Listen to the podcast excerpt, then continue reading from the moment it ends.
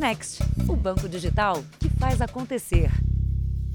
Olá, boa noite. Boa noite.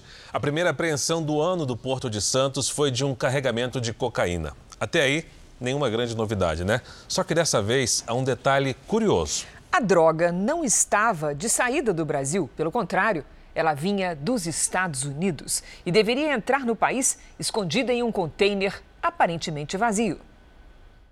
Ao fazer um furo no teto do container, agentes da Receita Federal encontraram a droga. 59 quilos de cocaína que vieram da Filadélfia para São Paulo num container refrigerado e sem carga. Autoridades americanas também investigam o caso. Esta é a primeira apreensão do ano no Porto de Santos. Essa apreensão foi um pouquinho diferente das demais, né? Porque esse container estava entrando no país, né? A droga geralmente ela é transportada do Brasil para a Europa, do Brasil para a África, né? Porque eles visam esse lucro no transporte. Todos os dias, 3 mil contêineres chegam e partem do maior porto da América Latina. Tudo é monitorado por mais de 2.500 câmeras. Desta vez, a droga escondida no navio foi descoberta quando um dos contêineres passava por este scanner. É só bater o olho para ver onde estavam os tabletes de cocaína. Agentes analisam, em média, 150 imagens escaneadas por dia. Quando o equipamento foi usado pela primeira vez há seis anos, os traficantes costumavam enviar drogas para a Europa assim, em mochilas, no meio de cargas aleatórias como esta, de molas. Com tecnologias avançadas, as apreensões cresceram e a cocaína passou a ser escondida por criminosos em locais menos visíveis. Aqui, em meio ao café, havia mais de 500 quilos da droga. No açúcar, mais de 700 quilos do entorpecente. E neste tanque lotado de óleo vegetal, mais de uma tonelada de cocaína. O carregamento seria exportado para Portugal. Mas os números mostram que nos últimos três anos, as apreensões de drogas no Porto de Santos caíram mais de 37%.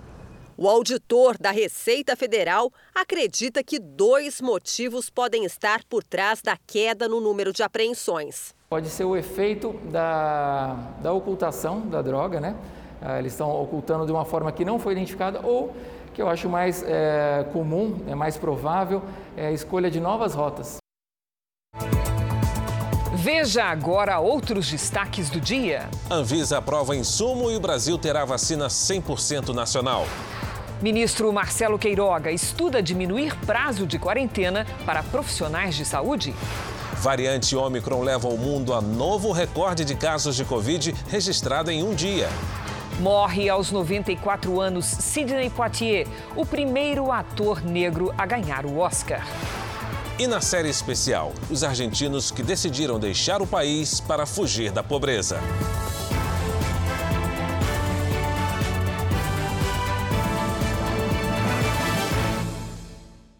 Oferecimento: Bradesco. Abra sua conta grátis pelo app.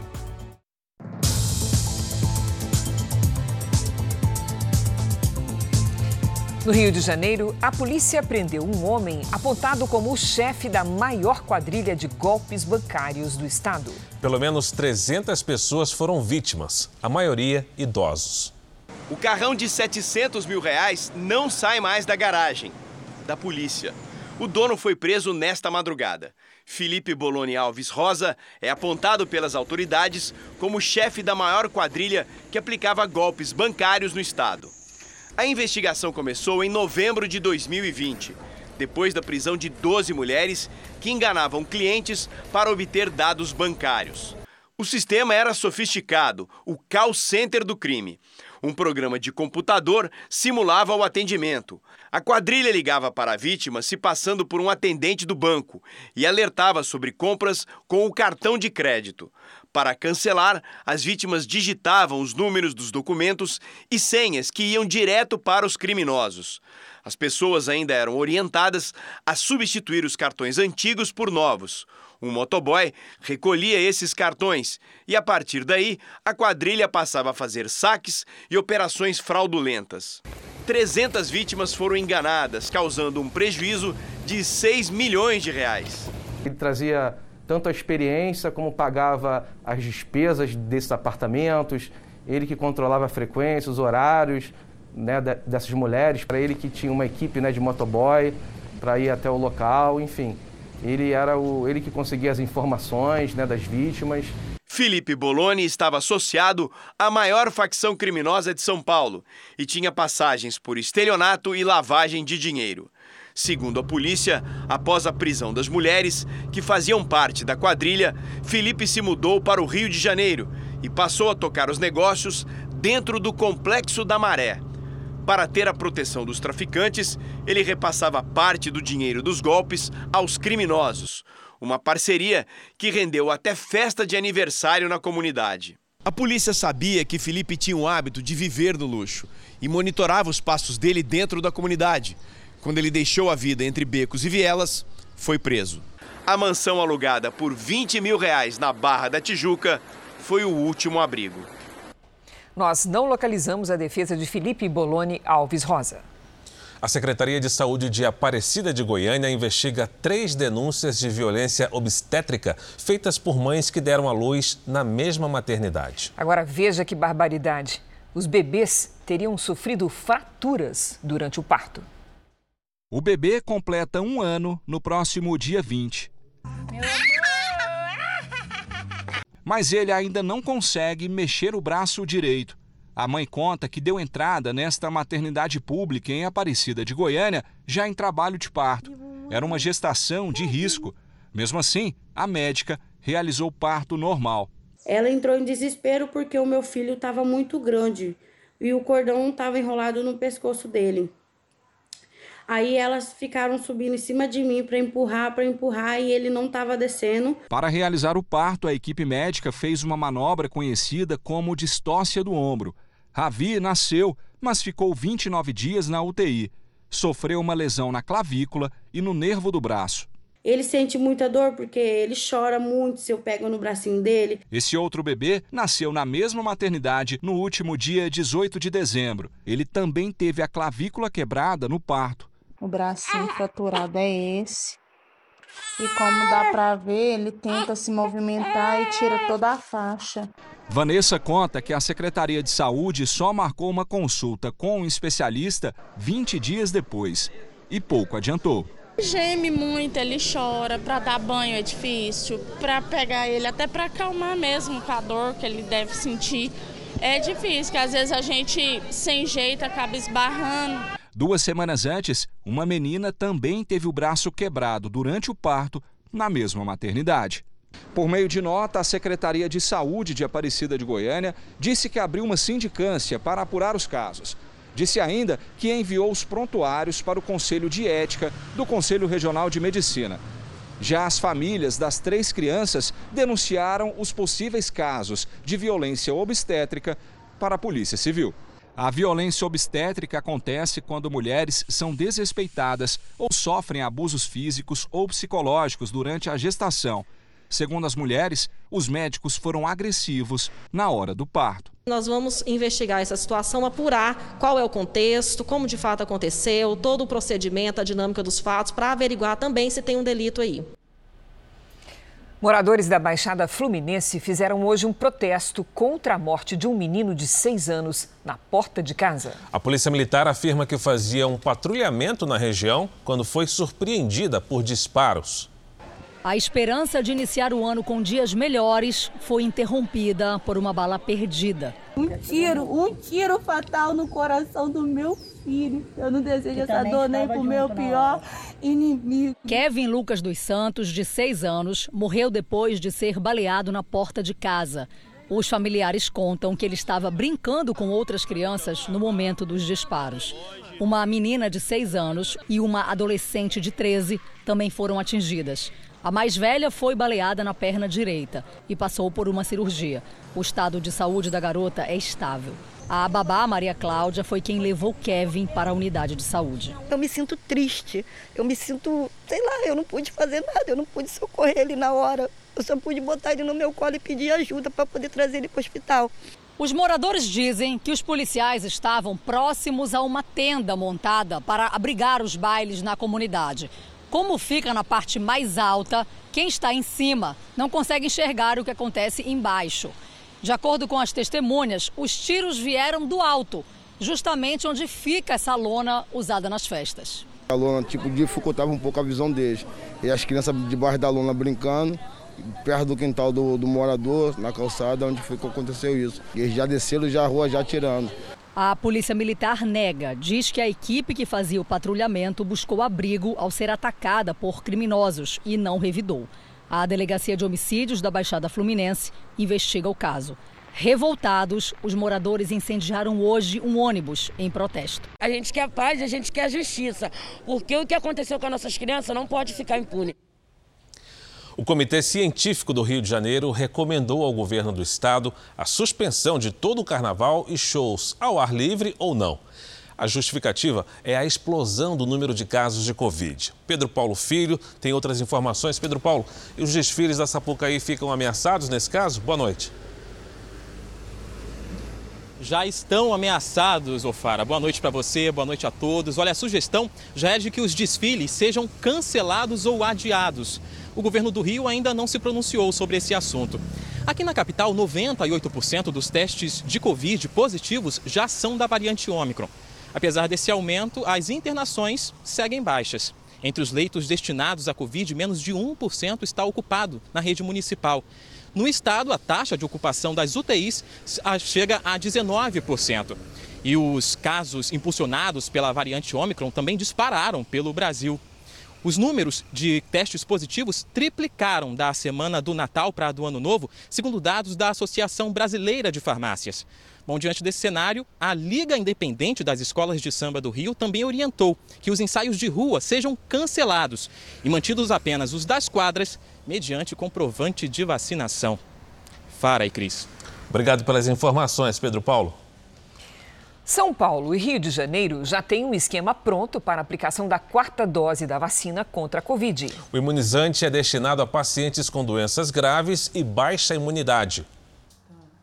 Foram inúmeros procedimentos invasivos, como a quimioterapia e a radioterapia, além de várias internações. Pelo menos uma vez por semana eu estou lá no hospital, fazendo algum procedimento ou, enfim, nas internações. Por conta de um tumor no cérebro descoberto em 2019, a publicitária Daniela passou a ser uma paciente de altíssimo risco. Desde o início da pandemia, um risco duplo por causa do câncer e também do perigo de contaminação pelo coronavírus. Por isso, o isolamento dela foi radical.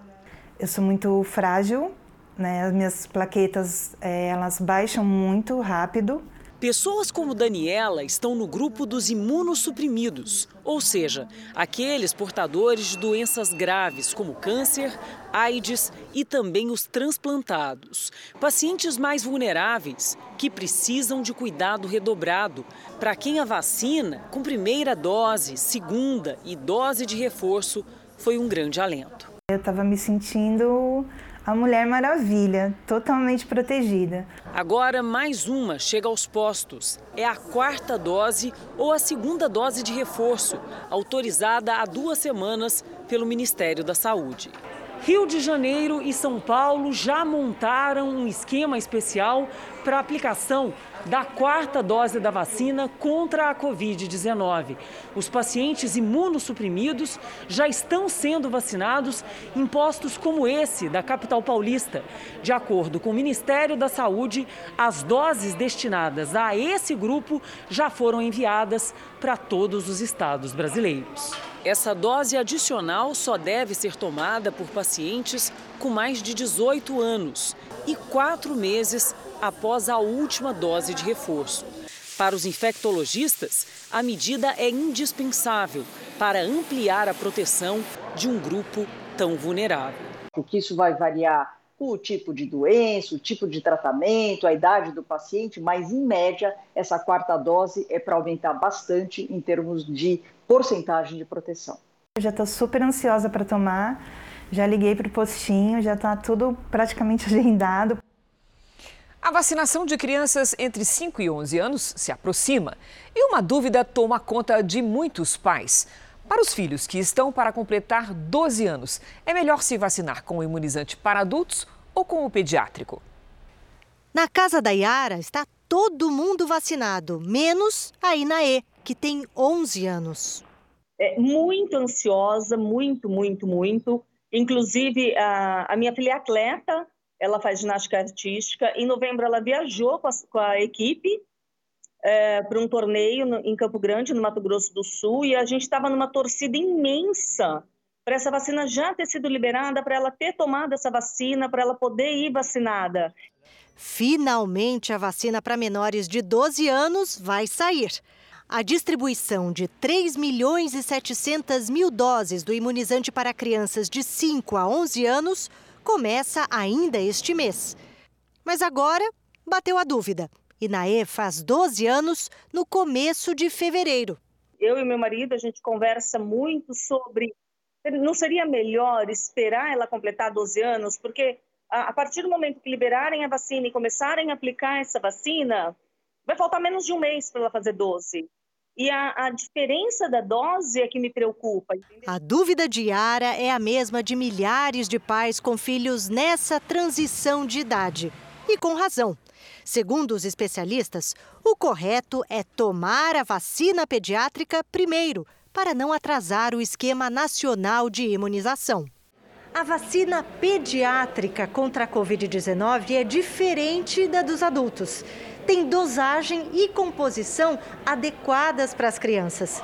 Segundo a Anvisa e especialistas, ela é segura e eficaz mesmo para quem está no limite da faixa etária, entre a infância e a adolescência. Aquelas crianças que estão nessa faixa etária de 11 quase para completar 12 anos, elas não devem esperar completar 12 anos para fazer a imunização com a apresentação da vacina de adolescentes e adultos. Elas devem fazê-lo assim que a vacina se tornar disponível para esse grupo etário de 11 anos. E para aquelas que completarem 12 entre a primeira e a segunda doses, a recomendação é continuar com o mesmo tipo de vacina. E iniciando a vacinação com 11 anos, mesmo que eventualmente ela na segunda dose já tenha completado os 12 anos, ela receberá aquela dose pediátrica que foi feita na primeira imunização. Então, a gente não recomenda que espere, porque isso vai atrasar a vacinação da criança e, vamos dizer, vai retardar o benefício da vacinação. E a vacinação de crianças também é assunto do podcast JR 15 Minutos.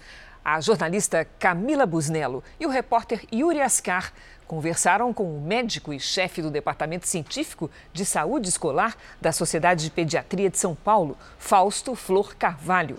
A entrevista pode ser acompanhada no r7.com, no Play Plus e nos aplicativos de podcast. Pelo quarto dia seguido, o mundo registrou mais de 2 milhões e meio de casos diários de Covid. E nas últimas 24 horas foram 2 milhões e 600 mil casos. A Organização Mundial de Saúde apela para que as pessoas sejam vacinadas contra a doença, principalmente para evitar casos graves. Os sistemas de saúde em vários países têm ficado sobrecarregados. De acordo com a Organização Mundial da Saúde, entre os pacientes com quadros graves da doença, 90% não estão vacinados. Entre 27 de dezembro e 2 de janeiro, o número de casos subiu 70%. Nas Américas, a quantidade de contaminados dobrou. Na Europa, a alta foi de 65%. Aqui nos Estados Unidos, a diretora do Centro de Controle e Prevenção de Doenças disse que a alta de casos ainda não chegou ao pico. Com a falta de profissionais afastados por Covid, hospitais de estados como Massachusetts e Ohio contam com a ajuda da Guarda Nacional. Na Inglaterra, 200 militares foram enviados para ajudar no Serviço Público de Saúde de Londres. Para conter o avanço do coronavírus, a França decretou estado de emergência sanitária em vários territórios, incluindo a Guiana Francesa, na fronteira com o Brasil. Isso permite que os governos imponham medidas como quarentena e toque de recolher. Na Alemanha, nova regra sobre o isolamento para quem teve contato com alguém com Covid. Se não tiver tomado a dose de reforço, deve cumprir quarentena. Na Índia, houve um tumulto em um aeroporto depois que 125 dos 179 passageiros de um voo que saiu da Itália tiveram diagnóstico positivo para a doença. Os infectados foram colocados em quarentena. Tá bom, é. Veja a seguir a vacina contra a Covid que será produzida com matéria-prima 100% brasileira. E também os argentinos que deixaram o país para fugir da crise econômica agravada pelo governo de esquerda de Alberto Fernandes.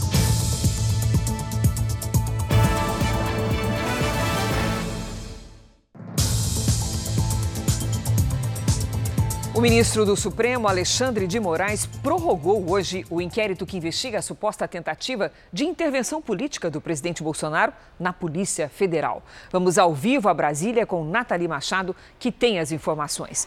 Boa noite, Nathalie. O inquérito foi estendido até quando?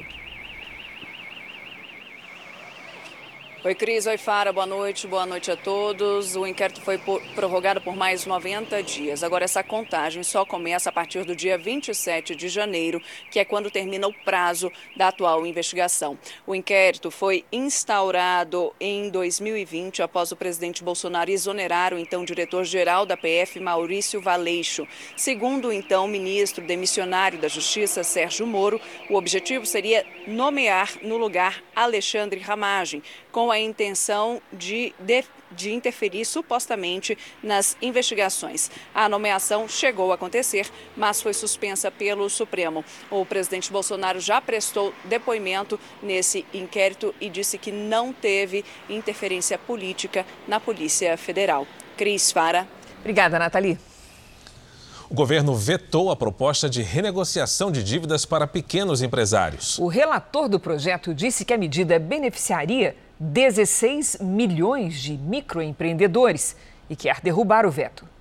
A Jaqueline é dona de um pet shop em São Paulo e começou o ano fechando as portas. Por conta da pandemia foi ficando muito difícil é, comprar material para trabalhar, pagar as contas de luz que vieram assim altíssimas. A chance que poderia ajudar a Jaqueline e outros pequenos empreendedores foi vetada pelo presidente Bolsonaro, conforme recomendação do Ministério da Economia. O projeto previa a renegociação de dívidas para microempreendedores individuais, microempresas e empresas de pequeno porte, enquadrados no Simples Nacional. O governo justificou que a proposta é inconstitucional e contraria o interesse público, pois instituir o benefício fiscal implicaria em renúncia de receita.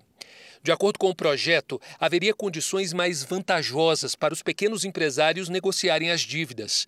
O prazo para o pagamento seria de 180 meses. Os descontos poderiam chegar a 90% nas multas e nos juros e a 100% no caso dos encargos legais. O projeto foi aprovado em dezembro, aqui pelo Congresso Nacional. Desde então, dentro do governo, o tema provocou muita discussão e polêmica. A equipe econômica sustentava a inviabilidade do refis e queria que o presidente vetasse o tema, enquanto a ala política defendia a sanção da proposta. O relator do projeto na Câmara disse que a proposta beneficiaria 16 milhões de empresas, que juntas poderiam negociar uma dívida de 50 bilhões de reais.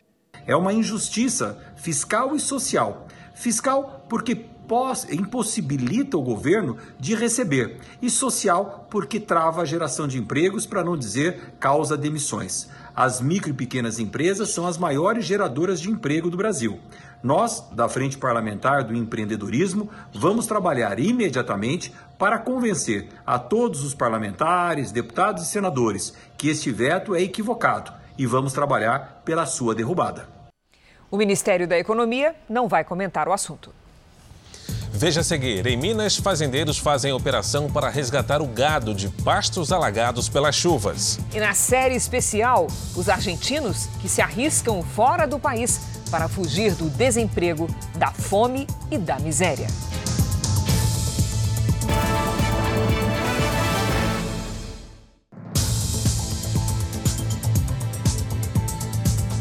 Em São Paulo, a polícia fez uma operação contra uma quadrilha de estelionatários especializada em golpes contra idosos. Centenas de vítimas tiveram seus benefícios da Previdência Social sacados pelos fraudadores.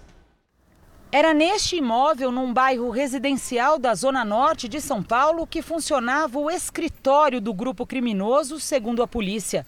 No último andar, neste cômodo, os investigadores encontraram dezenas de chips telefônicos, celulares e documentos falsificados. Nos arquivos apreendidos, uma lista de vítimas de todo o país.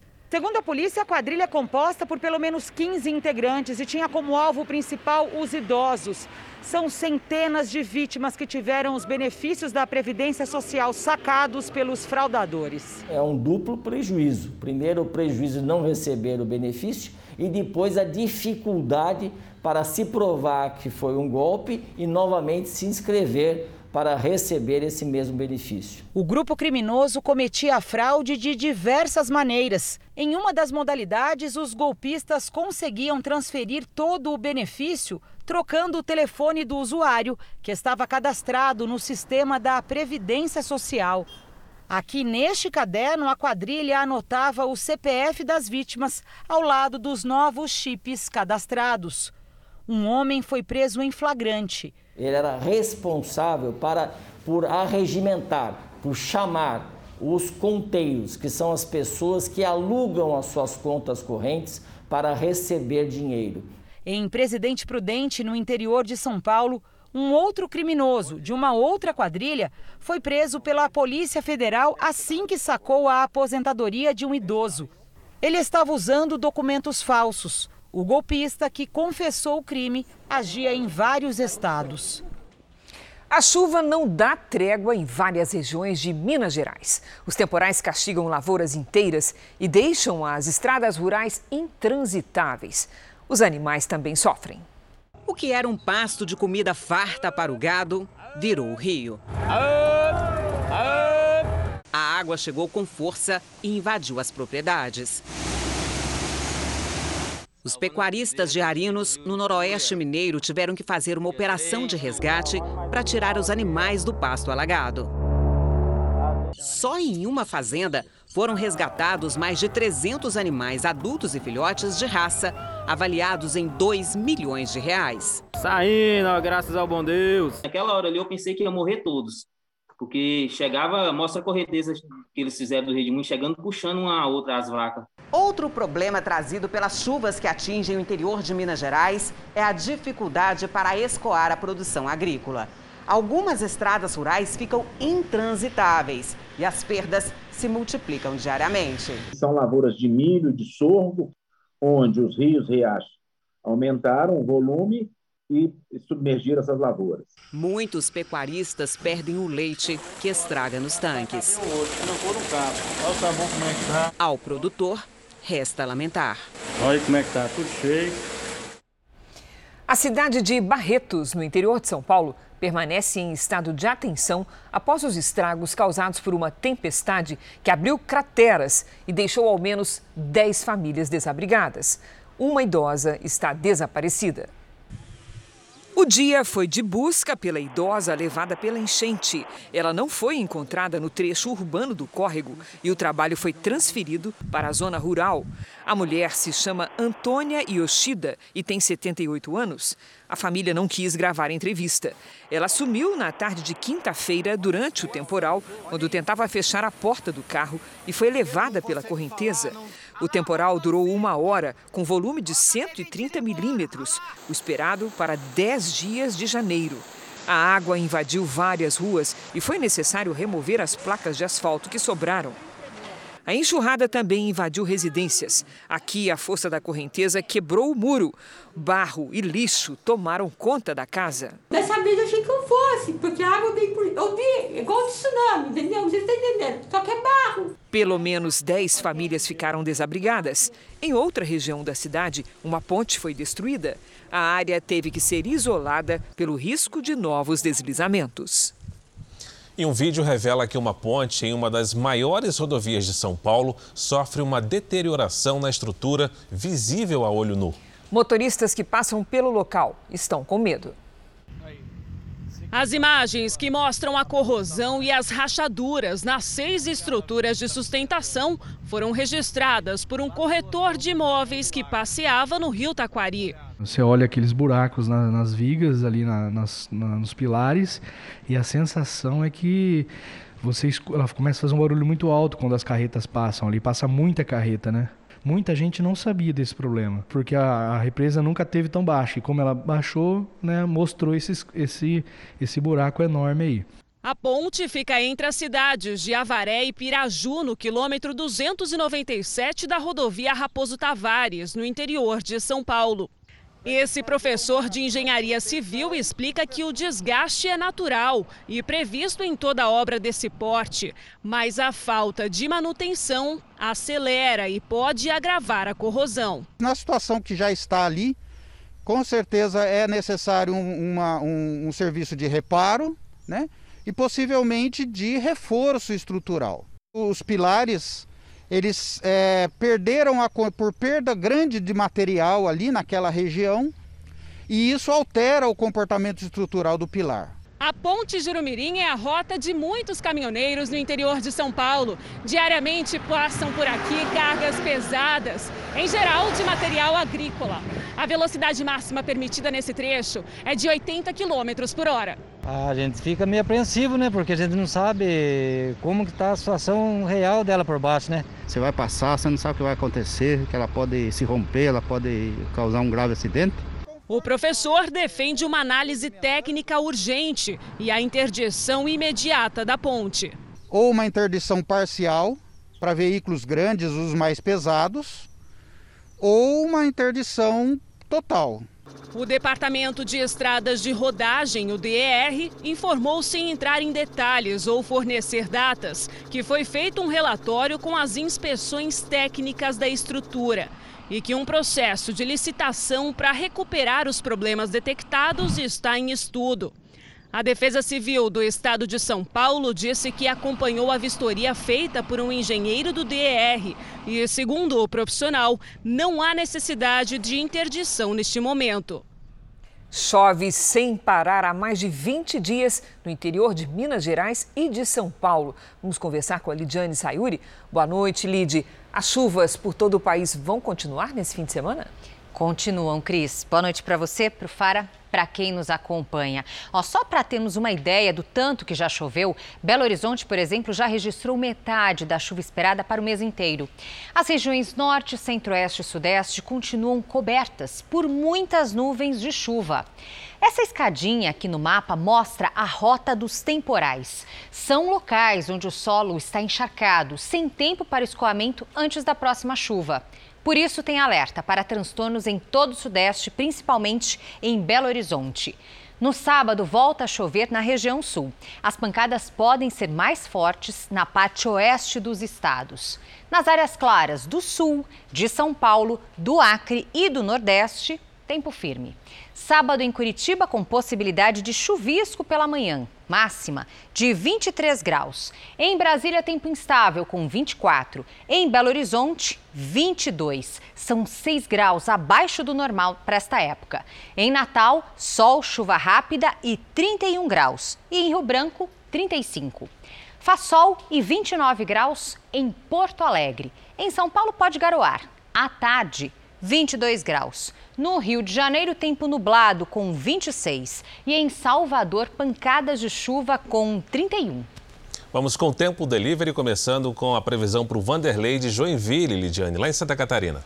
Vamos para lá, Fara. Oi, Vanderlei. O sol aparece no fim de semana entre algumas nuvens e à tarde pode cair aquela chuvinha passageira. Máxima de 27 graus no sábado e de 28 no domingo. Na segunda pode chover a qualquer hora e faz até 26. Lidiane, a Lauri faz aniversário no domingo e quer saber como é que ela vai comemorar lá em Xerém, no Rio de Janeiro. Opa, vamos lá, feliz aniversário antecipado, viu, Lauri? O sábado será bem cinzento, com chuva o dia todo e máxima de 28 graus. Mas aí, domingo, como é o seu dia, o sol aparece, viu? A temperatura não muda e pode chover a qualquer hora. Segunda com mais aberturas de sol e até 30 graus. Parabéns! Participe também do Tempo Delivery pelas redes sociais. Mande a sua mensagem com a hashtag você no JR. Boa noite, bom fim de semana, bom gente. Bom fim de semana, Lid. Obrigada. Obrigado, Lidiane. O alerta para tempestades de inverno e a possibilidade de um ciclone nos Estados Unidos fez com que pelo menos 2 mil voos fossem cancelados no país. O fenômeno acontece quando a pressão atmosférica cai rapidamente, causando precipitações intensas e ventos fortes. A nevasca tem provocado congestionamento nas estradas. Olha a imagem, além de acidentes. Milhares de moradores nos estados das regiões Sul e Nordeste estão sem energia elétrica. O Brasil já tem a sua primeira vacina com produção totalmente nacional. O imunizante da AstraZeneca será feito pela Fundação Oswaldo Cruz com matéria-prima 100% brasileira. A vacina AstraZeneca, desenvolvida também pela Universidade de Oxford, terá uma versão verde e amarela, porque a Anvisa aprovou que o IFA, o insumo farmacêutico ativo, que é o principal ingrediente do imunizante, seja fabricado no Brasil. Até então, o Brasil dependia do IFA que vinha de fora, normalmente da China e da Índia. Em junho, a Fiocruz fechou um contrato com o laboratório AstraZeneca que permitia a transferência de tecnologia para que a vacina fosse fabricada aqui. A produção do IFA começou já em julho. Elimina uma dependência e aumenta a nossa autonomia. Né? Nós, durante esse período da pandemia, não só nas vacinas, mas em vários insumos necessários para o enfrentamento da pandemia, nós tivemos que nos submeter à, à competição internacional, né? desde máscaras, kits diagnósticos, respiradores, e as vacinas, e agora nós temos a capacidade de fazer a produção 100% nacional. Então, essa é uma conquista importante, né? a autonomia e a nossa independência. Segundo a Anvisa, os estudos demonstraram que a vacina fabricada no Brasil tem exatamente o mesmo desempenho da vacina importada. A previsão da Fiocruz é que as primeiras doses comecem a serem vazadas na segunda-feira e distribuídas já em fevereiro. A fundação tem mais de 20 milhões de doses com o IFA nacional já prontas, que aguardavam apenas a aprovação da Anvisa. Até junho, a Fiocruz vai produzir 120 milhões de doses de vacina para o Ministério da Saúde. Ainda não há previsão de produção de vacinas da Fiocruz para o segundo semestre. Enquanto os casos de Covid aumentam em todo o país, o número de profissionais de saúde infectados com o coronavírus causa preocupação. No Rio de Janeiro, são cerca de 5.500 profissionais de saúde afastados por conta de Covid ou gripe de dezembro para cá. O número inclui médicos, enfermeiros, técnicos e outros profissionais da saúde. No Rio Grande do Sul, o Hospital de Clínicas de Porto Alegre, referência no atendimento à pandemia, já tem 138 funcionários afastados por Covid. No Grupo Hospitalar Conceição, são 81 profissionais. É um aumento considerável, não houve desassistência, nenhum destes casos uh, necessita hospitalização, são casos leves e estão sendo atendidos uh, no seu domicílio. De acordo com os especialistas, o avanço da variante Omicron está causando o aumento no número de afastamentos do trabalho nos principais hospitais da capital gaúcha. Dados apontam que nos sete primeiros dias do ano já são quase 500 profissionais de todos os setores em isolamento. A preocupação agora é com o atendimento à população. Só nos sete primeiros dias de 2022, o Rio Grande do Sul registrou quase 14 mil novos casos de Covid. Os profissionais que estão trabalhando vão ser sobrecarregados, sem dúvida, mas de maneira diferente do que no início da pandemia. Nós já tivemos uma experiência muito ruim, né? E os hospitais devem, já têm um know-how de como resolver, como aumentar a capacidade de atendimento. E para aliviar a pressão no sistema de saúde, o Ministério da Saúde estuda diminuir o período de quarentena de agentes infectados pelo coronavírus, mas sem sintomas. O ministro da Saúde, Marcelo Queiroga, afirmou que a proposta segue orientações já adotadas em outros países. O governo também analisa a possibilidade de permitir que servidores da saúde com diagnóstico positivo para a variante Ômicron atuem na linha de frente no atendimento a pacientes com coronavírus, desde que não tenham sintomas. O governo francês está, inclusive, é, autorizando profissionais de saúde que estão positivos a atender na linha de frente por conta do número de casos. Então está sendo analisado, possivelmente porque isso está sendo adotado em outros países, isso tem assento em evidências científicas, e aí é possível que nós adotemos essa mesma conduta. De cinco dias, é isso. Naturalmente que está em estudo na área técnica, na Secretaria de Vigilância e Saúde, na Secovid. E hoje eu tenho uma reunião com os secretários justamente para tratar sobre esses temas. Especialistas concordam com a redução no período de quarentena, mas alertam para a importância do ciclo completo de imunização, ou seja, as doses básicas mais a de reforço. A redução do tempo de quarentena de pacientes diagnosticados com a Covid-19, quando assintomáticos para 5 dias e sintomáticos para 7 dias, se baseia em dados que foram obtidos em avaliações atuais, principalmente em relação à variante Ômicron. Sabe-se que a transmissão ocorre principalmente dois dias antes de iniciarem os sintomas e dura mais ou menos três dias, fechando um tempo de cinco dias. A vacina tem um papel primordial as pessoas têm que estar vacinadas com esquema completo ou mesmo com a dose de reforço.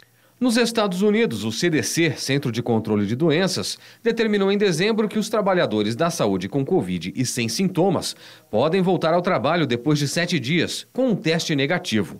O período de isolamento pode ser cortado ainda mais se houver falta de pessoal. O CDC americano determinou que o tempo de 5 a 7 dias deve ser obedecido pela Ômicron, ou seja, uma restrição bem importante que a gente começou era 14 dias.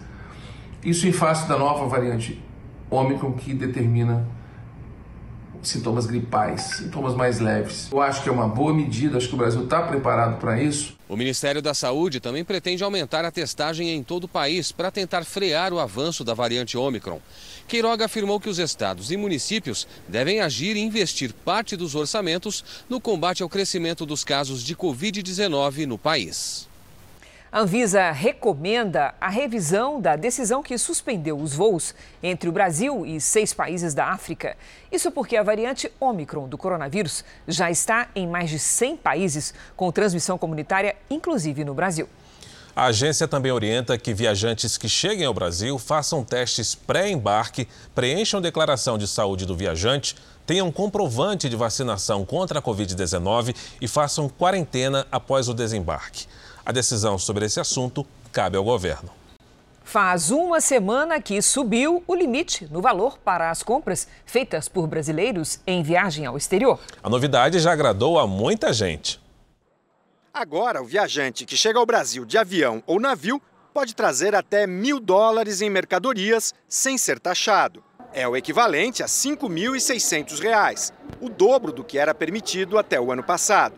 A medida permite a compra de produtos que antes não poderiam entrar sem o pagamento de impostos. Viagem para os Estados Unidos, principalmente, né, que tem um, um perfil de eletrônicos só preços menores, a gente tende a trazer, mas a gente não consegue trazer um volume maior por causa da restrição. Então isso já aconteceu, já impactou.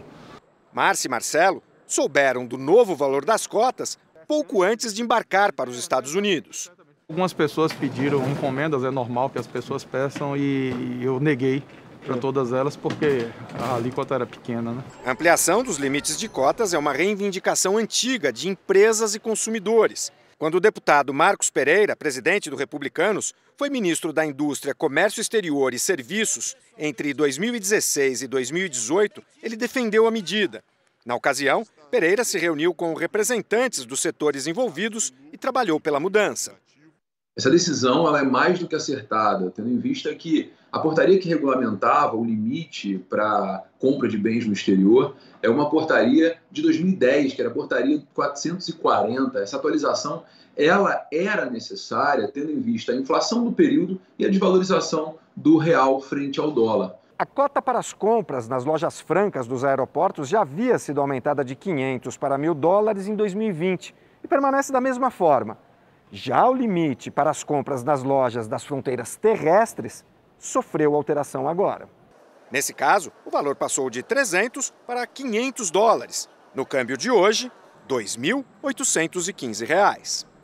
O tenista número um do mundo, Novak Djokovic, se pronunciou pela primeira vez hoje desde que foi barrado na Austrália por não estar vacinado e ter o visto suspenso. Então vamos ao vivo do outro lado do mundo com a nossa correspondente na Ásia, Silvia Kikuchi. Bom dia, Silvia. O que é que disse o Djokovic? Olá, Cris. Olá, Fara. Por uma rede social, numa mensagem curta, Djokovic agradeceu o apoio dos fãs. Ele está retido em um hotel em Melbourne enquanto aguarda uma liberação judicial para disputar o primeiro campeonato do ano. Se essa liberação não vier, Djokovic terá de deixar o país. A Austrália é um dos países que exigem comprovante de vacinação dos viajantes que chegam do exterior. A previsão é que a decisão seja divulgada na próxima segunda-feira. O governo do país disse que o atleta não é prisioneiro e pode sair quando quiser. Cris, para.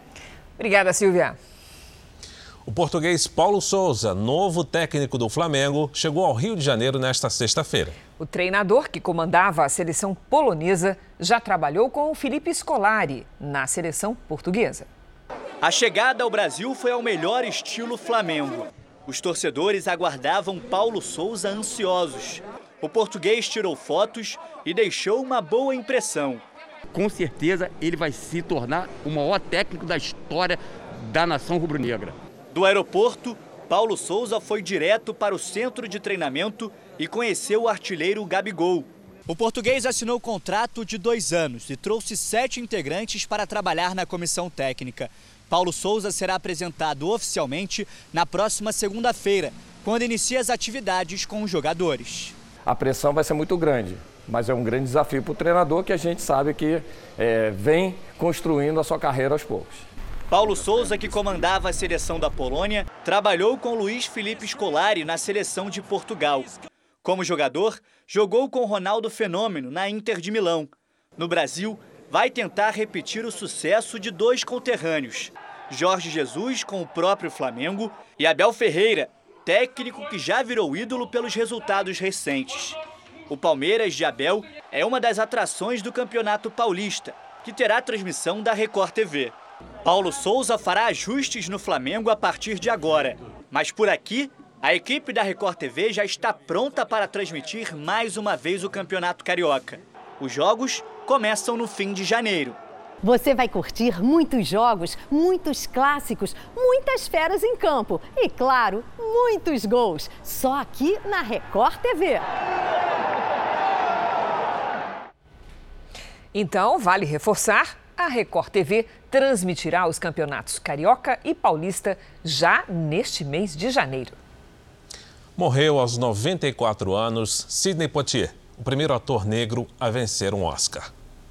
A notícia foi anunciada pelo governo das Bahamas, país onde Poitier cresceu, mas os detalhes não foram fornecidos. O ator também tinha cidadania americana, porque nasceu em Miami durante uma viagem da família. Com o início da carreira artística no teatro, Poitier logo chegou ao cinema e se tornou um dos atores mais bem pagos e respeitados na Hollywood dos anos 60. Em 1964, levou o Oscar de melhor ator, o primeiro concedido a um homem negro.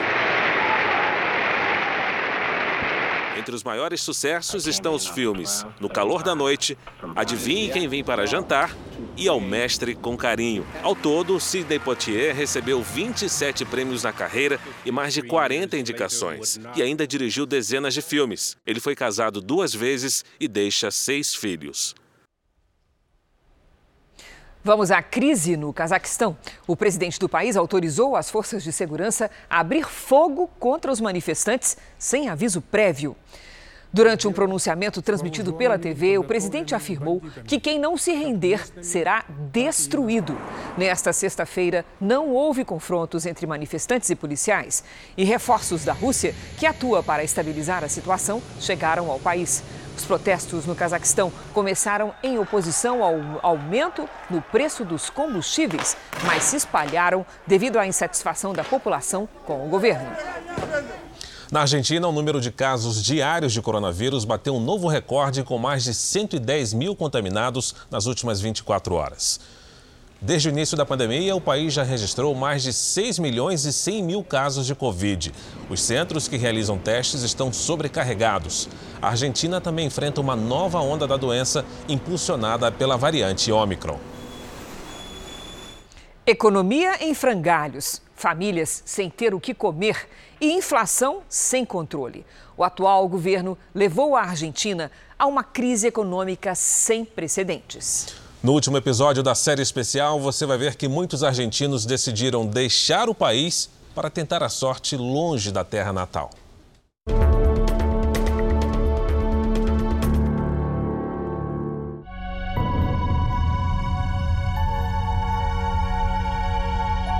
É uma Argentina que nem todos conhecem, distante das imagens que fazem de Buenos Aires uma das cidades mais visitadas da América Latina. É um país com sérios problemas. Inflação acima dos 50% ao ano, desemprego em alta, fome, falta de perspectiva. Nessa Argentina, alguém como a Mirassol, que tem 49 anos, encontra dificuldades para retornar ao mercado de trabalho. Para trabalhar já estamos. Descartados. Estamos velhos porque o jovem tem mais energia, supostamente mais vontade. Ela trabalha como faxineira, mas o que recebe mal paga as despesas. Por isso mora com a mãe. Descrente da Argentina, Mirassol decidiu migrar para o Brasil. Com o filho, vai morar em Santa Catarina, onde já está a filha mais velha. Não é que eu é eu penso que o Brasil é um paraíso, que é o melhor, mas sendo América Latina, as pessoas são agradáveis e têm mais estabilidade. um pouco mais de estabilidade. Ela perdeu a esperança na política do país. Não confia no presidente de esquerda, Alberto Fernandes. Para mim, personalmente, ele não começou Para mim, pessoalmente, não começou a governar. Para mim, não mudou nada. Piorou. Há muito mais inflação do que antes. Há muita mais inflação que antes. Para tentar conter a inflação, Alberto Fernandes baixou um congelamento de preços, medida considerada desastrada pelos especialistas e que não surtiu efeito. Desiludidos com o próprio país, cerca de 100 argentinos se mudam para o exterior todos os dias, de acordo com dados oficiais. A bandeira bem na sala e o cavaquinho logo ali do lado. Foram dezenas de viagens ao nosso litoral e um sonho de juventude que agora, com a situação da Argentina, vai se tornar realidade. O Cláudio, a Tiziana e a Karen estão de malas prontas para o Brasil. Cláudio já foi músico profissional e a paixão pelo Brasil o fez mergulhar na nossa cultura. Mas é da psicologia que vem a renda para viver com a mulher e a filha de dois anos em Buenos Aires. Ele conta que para tentar manter o padrão de classe média, precisa ter muito mais pacientes e a média da população está sem dinheiro. Mas a preocupação do Cláudio vai além dos problemas do presente. Nas circunstâncias em que você está fazendo, de certa forma você perde a confiança na Argentina, nesta Argentina do presente, também na Argentina do futuro? Que o futuro não existe ainda, não. Então a gente não sabe o que pode surgir. Mas com a gente que você tem e as políticas que você tem, se o futuro é isso, o futuro não tem futuro, não. No Brasil, a família quer chegar em março. Eles vão morar no litoral do Rio Grande do Norte. O Cláudio quer manter o trabalho de terapeuta com atendimentos pela internet.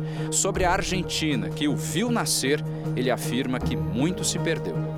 Acontece que a Argentina, da, da, da, essa história tão bonita, de cultura tão bonita, você só encontra na história. Na vida cotidiana, todos os dias, não, não, não tem mais isso. Nesses 30 anos em que vive na Argentina, a brasileira Elis Regina construiu a vida. Mas esses últimos tempos a fizeram rever a própria história e tomar uma decisão: vai voltar para o Brasil. A Argentina do desemprego, da fome, da hiperinflação não é mais para ela. Este momento é o pior de todos. Nunca vi tanta gente passar fome, pedir comida nas portas e pedir roupa e sapato. Nunca vi uma crise como essa. Foram muitas as crises enfrentadas na terra dos hermanos, mas nada como agora, com o governo de esquerda de Alberto Fernandes. Aqui já, já deu o que tinha que dar. Aqui não se levanta mais esse país. Os argentinos estão indo embora. Além da crise, a Elis tem um outro motivo que é muito, mas muito forte e faz com que ela queira deixar ir logo a Argentina e voltar para o Brasil. Isso aí tem um nome: família. Ela quer ficar perto da filha, do neto, do genro e também dos amigos. Eles moram em São Paulo, aqui na Zona Norte. E nós viemos nesta casa, conhecer a Ximena, filha da Elis Regina. Faz cerca de três anos que ela, marido e o filho vieram para o Brasil. Isso mesmo. E agora quem vem é a sua mãe. É, eu espero. Vai fazer já dois anos que eu não vejo ela. O Brasil agora, nesse momento, está bem melhor do que a Argentina. É, a crise piorou bastante depois da pandemia, né, por conta das fronteiras fechadas, a economia é, de, foi em decadência, né? Bom, para matar um pouco a sua saudade, lá de Buenos Aires nós trouxemos algo especial para você. é só você clicar e assistir. Oi, filha querida, você sabe que eu te amo. Estou chegando com o teu irmãozinho. Em qualquer momento nós vamos estar todos reunidos aí. Você, meu netinho e meu genro e toda a família e os amigos. Um beijo. Os amo. Você acha que a sua mãe vai viver melhor aqui do que na Argentina? Ah, eu, eu creio que sim. E eu também estou lutando para dar um, um, estilo, um bom, uma boa qualidade de vida para ela também. Eu quero ajudar muito ela.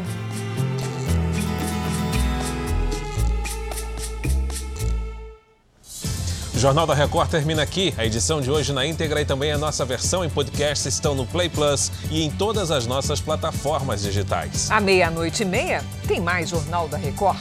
Fique agora com a Bíblia. Episódio de hoje: Diná é desflorada. Boa noite e ótimo final de semana para você. Uma excelente noite e até amanhã.